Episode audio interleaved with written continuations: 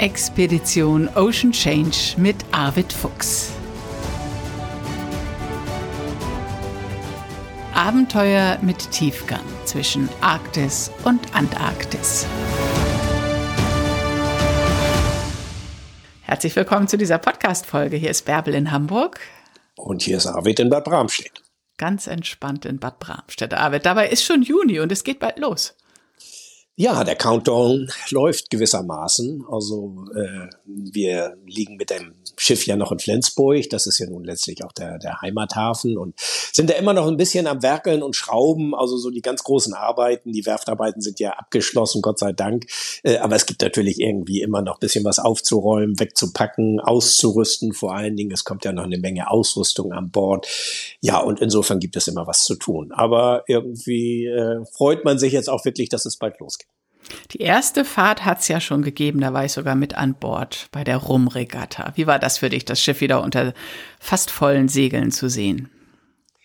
Ja, ach, das ist, fühlt sich gut an. Also Himmelfahrt hatten wir ja uns so als Deadline gesetzt. Also man muss einfach so eine Zielmarke haben, eine zeitliche, wo man sagt, also dann fahren wir auf jeden Fall los. Und äh, die letzten Tage sind dann immer etwas hektisch, weil wenn man den Zeitpunkt halten will, dann müssen nochmal alle aktiviert werden.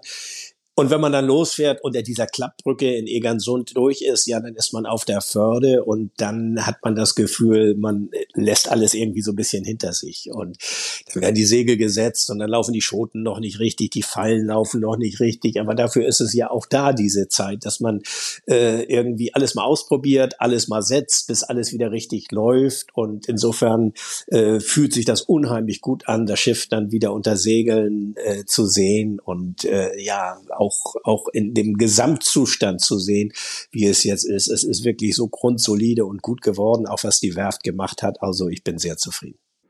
Und die Rumregatta, da bist du jetzt gerade gar nicht drauf eingegangen. Äh, das ist auch so ein, so ein fester Bestandteil für, für dich und für die Crew jedes Jahr.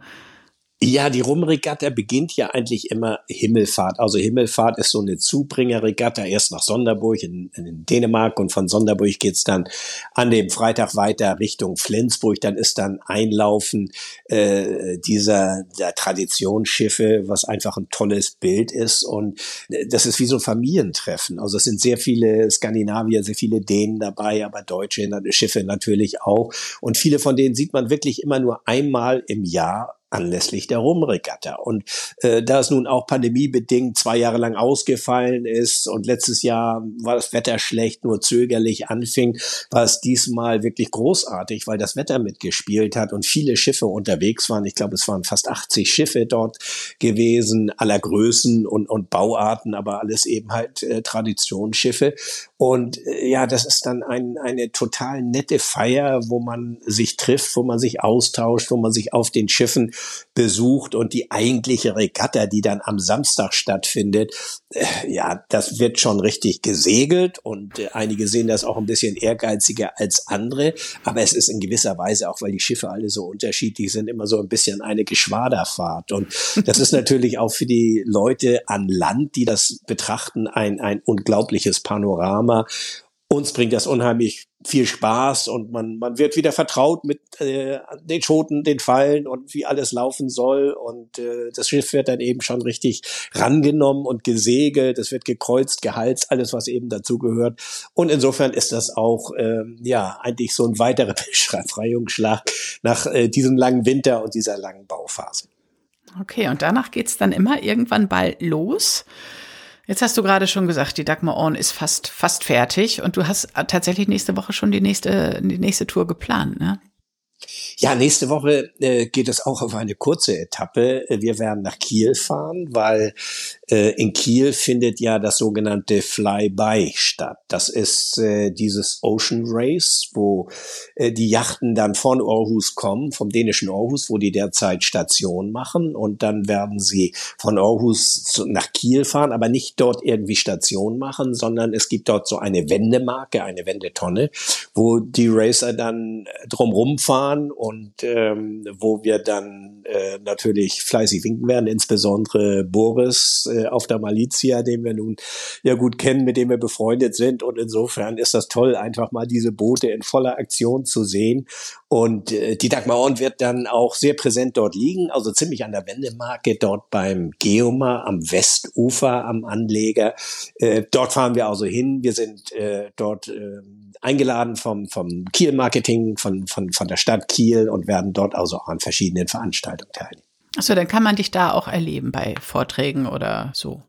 Ja, wir haben am äh, 9., da ist ja dieser Termin des Flybys, da haben wir, die kommen ja erst nachmittags irgendwann rein, die Schiffe, die Yachten. Äh, Im Vormittag äh, haben wir dann mit äh, Schülern, mit Jugendlichen direkt vor der Dagmar Horn auf dem Ponton vom Geomar äh, ja einen Vortrag, was ist Ocean Change, was machen wir, zusammen auch mit Johannes Carstensen, dem Wissenschaftler vom Geomar. Äh, wir haben dann aber auch eine, später eine Podiumsdiskussion. Es ist ein ziemlich volles, pralles Programm, was wir dort haben und äh, es ist natürlich auch viel Öffentlichkeit da und äh, da hat man auch die Chance, das Schiff einfach mal vom Nahen zu sehen. Ja, super. Da wird richtig viel los sein in Kiel, denke ich mir. Denn das Ocean Race, für alle, die, die es nicht wissen, es ist äh, eines der härtesten Segelrennen. Das ist im Januar gestartet und geht halt einmal rund um die Welt. Und jetzt sind sie gerade in Aarhus. Fünf Imokas sind gestartet. Jetzt sind es noch vier. Jetzt machen sie diesen Flyby in Kiel. Und wo geht's dann hin? Dann geht's nach Holland. Also von dort aus geht's, also wenn Sie in Aarhus starten, dann geht's einmal, wie gesagt, um die Wendetonne in Kiel und die ganze Förde ist dann auch sogar gesperrt, extra für diese Regatta, also für den Schiffsverkehr. Und von dort aus geht es dann äh, direkten Weg oben ums Skagerrak äh, wiederum in die Nordsee und dann nach Holland, wo die nächste Station ist. Und äh, von dort aus geht es dann äh, ins Mittelmeer. Ich glaube nach Genua. Ich glaube, das ist irgendwo der, der Zielpunkt. Hast du dieses Rennen verfolgt seit Januar? Ja, ich verfolge das schon. Also äh, es gibt da ja diesen diesen Tracker, wo man also äh, den man aufrufen kann, wo man immer genau sieht, wo welches äh, Schiff ist, welche Yacht ist und wie schnell sie segeln und was was für mich wirklich das spektakuläre dabei ist, ist wie dicht die beieinander liegen. Man muss sich einfach mal diese enormen Distanzen angucken und die Geschwindigkeiten und das Seegebiet, in dem die unterwegs sind und dann liegen die quasi in Sichtweite nebeneinander, fahren fast nebeneinander her. Also der Ziel Einlauf, das, da unterscheiden die sich ja teilweise nur um Minuten. Und das ist bei diesen Distanzen wirklich unglaublich. Ja, das finde ich auch faszinierend und auch das, was unterwegs passiert. Es gab ja auch zwei Mastbrüche und das sind ja schon ganz schöne Herausforderungen, mit denen Sie zu kämpfen haben. Ja, es ist schon eine extreme äh, Belastung, also nicht nur für das Material, sondern eben auch für die Crews. Also ähm, es ist ja auch immer so diese Entscheidung, äh, wie ist die Segelführung? Kenne ich mich mit solchen Rennjachten überhaupt nicht aus, aber äh, es, es ist ja immer am Limit zu segeln, ansonsten ist man chancenlos. Und das ist eben halt, äh, denke ich, auch schon etwas, was, was sehr zehrt und äh, wo man natürlich auch immer die richtige Entscheidung treffen muss. Und da muss das Material halten bei diesen enormen Belastungen. Wir haben es ja erlebt mit Massbruch, da geht dann eben halt mal was kaputt. Und das kann natürlich auch dramatische Folgen haben. Gott sei Dank ist ja alles irgendwie bisher, ähm, äh, bis auf leichtere Blessuren ist es ja offensichtlich nur Materialschaden gewesen, was aufgetreten ist. Aber es ist schon ein, ein sehr extremes Rennen. Ja, das ist das genaue Gegenteil dessen, was du machst mit der Dagmar On. Wobei in einem seid ihr euch gleich, denn auch diese hochmodernen Imokas sind alle in irgendeiner Weise mit Meerestechnik ausgestattet, denn ähm, das ist ein Rennen auf zwei Ebenen, das Ocean Race. Es ist einmal das Rennen der Segelyachten gegeneinander an, aber es ist auch ähm, dieser Slogan, den Boris immer hat, A Race We Must Win, The Race Against Climate Change. Also sie sind ja um die ganze Welt gesegelt und auch an den entlegensten Stellen sammeln sie, genauso wie du, Daten für die Wissenschaft. Ja, das ist natürlich auch bei diesem Rennen hochinteressant, weil die in Seegebieten unterwegs sind, wo es eben nur sehr wenig Daten gibt. Und äh, das ist ja das, äh, auch daher stammt ja der, der Begriff Ships of Opportunity. Also der ist ja nicht von uns äh, so formuliert worden, sondern von der Wissenschaft. Also Schiffe, die die Gelegenheit bieten, Daten aus entlegenen Seegebieten äh, zu bekommen. Und äh, diese, diese hochentwickelte Messtechnik, wir haben ja auch so ein Ocean Pack äh, an Bord, so wie, wie Boris das äh, auch hat, äh, das äh, arbeitet ja völlig autark und sendet die Daten dann 24-7 direkt äh, in die Institute, wo dann die Experten sitzen und die auswerten. Und ähm, das ist natürlich wirklich ein, ein wie ich finde, ein, ein sehr, sehr sinnvoller Beitrag, den man dort leisten kann, den wir ja auch gerne leisten. Und äh, wir werden jetzt ja auch noch darüber hinaus noch mit zusätzlicher Messtechnik ausgerüstet, weil für uns ist es ja auch kein Problem, mal irgendwie aufzustoppen und mal zwei Stunden irgendwie zu verweilen, um eine, eine Tiefseesonde äh, abzufieren oder bestimmte Wasserproben zu nehmen, Messungen zu machen. Ähm, wir sind ja nicht in der Regatta unterwegs. Das können die, die, die Racer natürlich nicht. Die müssen trotzdem eben halt ja ähm, so schnell wie möglich unterwegs sein. Die können nicht mal eben beidrehen. Äh, aber wir können das und, und, und wir machen das und äh, deshalb ist das, was wir machen, relativ komplex auch an Datenerfassung. Ja, super. Bei, bei den Racern muss man einfach wertschätzen, dass sie trotzdem zusätzliches Gewicht an Bord nehmen und äh, sich der Verantwortung, äh, die sie haben, bewusst sind und eben auf dieser Tour eben die, die wissenschaftlich erforderlichen Daten sammeln. Aber aufstoppen, das wäre jetzt tatsächlich ein bisschen viel verlangt. Nein, aber es äh, ist ja nicht nur das Gewicht, was zusätzlich mit dabei ist. So eine Anlage muss ja auch gewartet werden. Es muss die Stromversorgung sichergestellt werden. Äh, Strom ist ja bei diesen Racern, so wie ich das einschätze, eh ein, ein rares Gut, also ein kostbares Gut. Die, die ganze Kommunikation, die Navigation läuft alles elektrisch. Das muss versorgt werden. Und äh, dann äh, muss natürlich irgendwie auch noch so ein Ocean Pack mit äh, dauerhaft mit Strom versorgt werden. Äh, es muss ab und zu mal gewartet, gespült werden. All solche Sachen machen. Also es ist noch ein zusätzlicher Aufwand, der damit verbunden ist und dass sie das neben ihrem Rennalltag auch noch meistern, finde ich sehr beachtlich. Äh, sie sind tatsächlich unterschiedlich ausgestattet, aber es ist so, dass die, das Gewicht gleich ist. Ich habe dazu, da kann man jetzt mal quer verweisen, mal eine Podcast-Folge im Rahmen des Podcasts Technik und mehr Faszination Meerestechnik gemacht und zwar mit dem wissenschaftlichen Leiter dieses Ocean Race. Das ist Stefan Raimund. Der ist auch äh, von, von Zielhafen zu Zielhafen ist er unterwegs und betreut dieses wissenschaftliche Programm und der hat ganz eindrucksvoll davon erzählt, was da an Bord ist und äh, welche Bedeutung das eben auch hat. Und auch wie, wie in den Zielhäfen rund um die Welt darauf reagiert wird. Also das ist ja auch äh, ein Rennen, bei dem die, das Bewusstsein genau auf dieses Thema lenken wollen. Also das äh, lohnt sich nochmal für alle, die da weiter einsteigen wollen, sich diese Podcast-Folge anzuhören. Ja, das äh, ist wirklich spannend. Was, was technisch heute alles möglich ist, das war vor, vor gar nicht allzu langer Zeit so einfach noch nicht umsetzbar äh, einfach weil, weil es dann die Experten äh, vor Ort erfordert hätte, die dann eben halt die Arbeit leisten.